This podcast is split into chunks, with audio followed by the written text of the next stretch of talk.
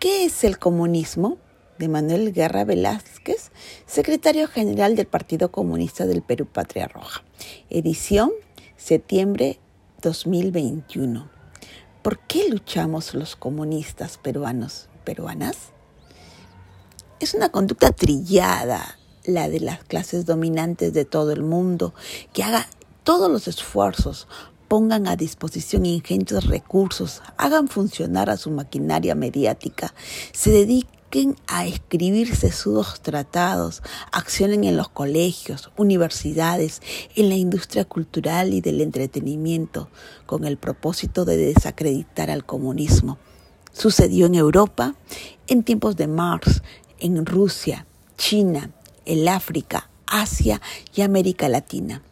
En el Perú Asimismo, desde que José Carlos Mariátegui fundó el socialismo peruano y difundió las ideas marxistas, las clases dominantes pusieron en marcha el combate y la represión en contra de los comunistas, situación que se extendió a lo largo del siglo XX.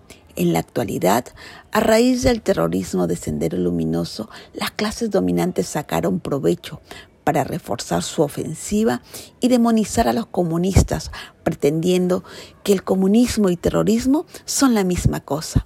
Y hoy, en el contexto de la creciente campaña electoral, de la reciente campaña electoral y el triunfo de Castillo, ha reforzado esta ofensiva desde posiciones fascistas y ultrarreaccionarias. Consideramos necesario salir al frente de tales distorsiones explicando de la manera más sencilla posible qué es el comunismo y qué se proponen los comunistas. El término comunista se usa en la producción teórica realizada por Carlos Marx y Federico Engels, quienes al estudiar el desenvolvimiento de la historia humana descubrieron que este complejo proceso se inicia con la sociedad primitiva en la que no existían clases sociales ni propiedad privada. Era una sociedad igualitaria en la que los bienes eran la propiedad común. Marx y Engels denominaron a esta sociedad como comunismo primitivo.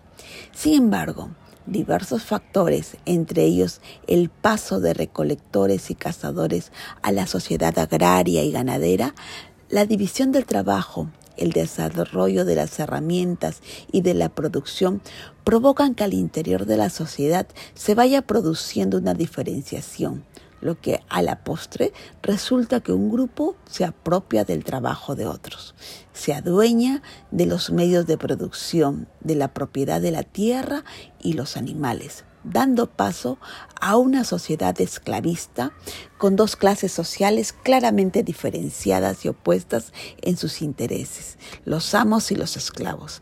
Estas dos clases se enfrentan permanentemente, unos por mantener su posición de dominio y los otros por liberarse de la esclavitud. A partir de allí, Marx y Engels confirman lo que otros estudiosos habían descubierto. La historia humana atraviesa diversas fases siempre con sociedades divididas en clases antagónicas. Los dominadores y los dominados. A la sociedad esclavista le sucedió la sociedad feudal, en la que se enfrentaban señores feudales y los siervos. A su vez, esta sociedad dio paso a la sociedad capitalista moderna, en la que las clases antagónicas son la burguesía y el proletariado. Marx señala que la historia de la humanidad después del comunismo primitivo es la historia de la lucha de clases.